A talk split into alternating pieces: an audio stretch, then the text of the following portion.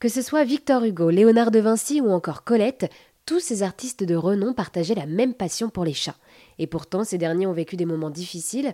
Diabolisés par la religion, ils étaient souvent assimilés aux sorcières et massacrés. Heureusement, les artistes ont pu réagir et redonner aux chats leur lettre de noblesse. C'est ce lien mystérieux et pourtant logique entre le chat et les artistes que Jérôme Attal questionne dans son nouveau livre Petit éloge des chats, paru aux éditions Les Pérégrines en septembre 2023.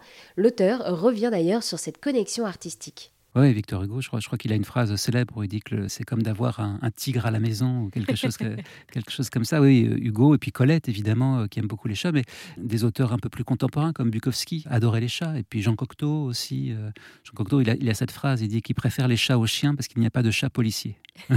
Effectivement.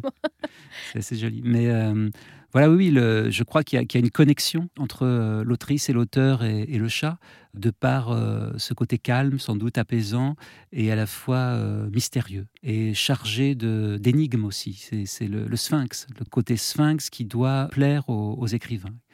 En fait, c'est une présence sans la lourdeur de la présence, finalement, d'avoir un chat euh, chez soi. Vous l'avez vu avec votre chatte Mitzi, elle couve votre travail, et vous avez toujours aussi l'impression qu'elle est derrière vous, mais sans cette pression de vérifier chaque mot ou quoi. Au contraire, il y a cette présence bienveillante, finalement. Ah oui, ce serait horrible vous imaginez si elle était se perchait sur mon épaule et, si elle était en train de, de, vérifier chaque mot comme une, correctrice.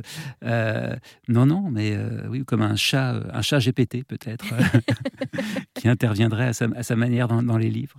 Oui, oui, je crois que c'est une présence euh, quotidienne. Je crois que le chat nous apprend l'altérité aussi et surtout le, consentement. C'est un mot aujourd'hui qui, est, qui nous est très familier, le, le consentement, parce qu'on s'aperçoit que c'est ce qu'il y a de plus beau finalement en amour, et le chat nous tient toujours entre la caresse et la griffe. Oui, vous le dites euh, d'ailleurs euh, dans votre livre, vous écrivez Le chat nous plonge dans une éternelle adolescence.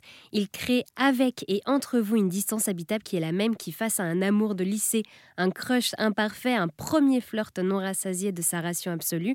Le chat vous friendzone poliment.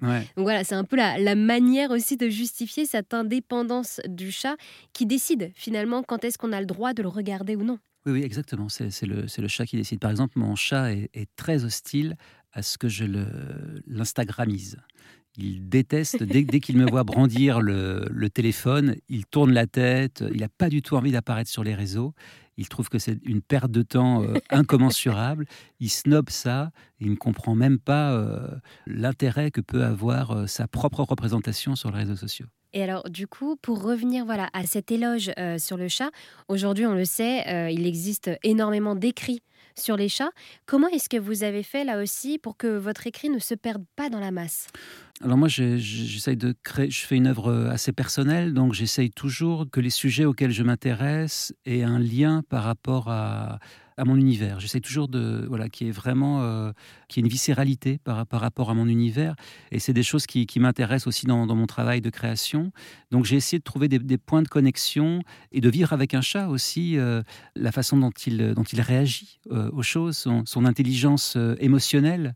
Euh, le souvenir qu'il peut avoir, euh, tout ça m'a beaucoup intéressé. Donc j'ai essayé d'en faire un livre personnel, mais évidemment, comme tous les livres personnels, dans l'idéal, c'est que ça touche euh, tout le monde et, que tout le monde puisse se reconnaître aussi quand je dis je et, que, et, quand je parle de, mes rapports avec, avec ce chat. Et oui, ce petit éloge des chats s'adresse donc à tous les amoureuses et les amoureux de ces petites boules de poils. Merci Jérôme de nous avoir présenté votre livre sorti en septembre 2023 aux éditions Les Pérégrines.